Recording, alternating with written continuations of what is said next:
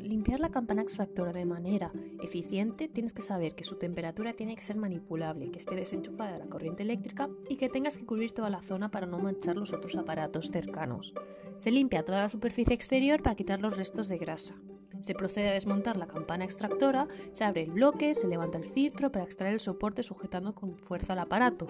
Se puede usar un producto desengrasante de tu preferencia, pero se recomienda el uso de guantes y mascarilla. El primer paso es quitar los filtros, los cuales son desmontables, se rocía toda la superficie a limpiar y se deja actuar unos minutos. Se retira con una toalla humedecida en agua caliente y se frota todo el área para retirar los residuos. Luego, con un paño limpio, se seca toda la campana.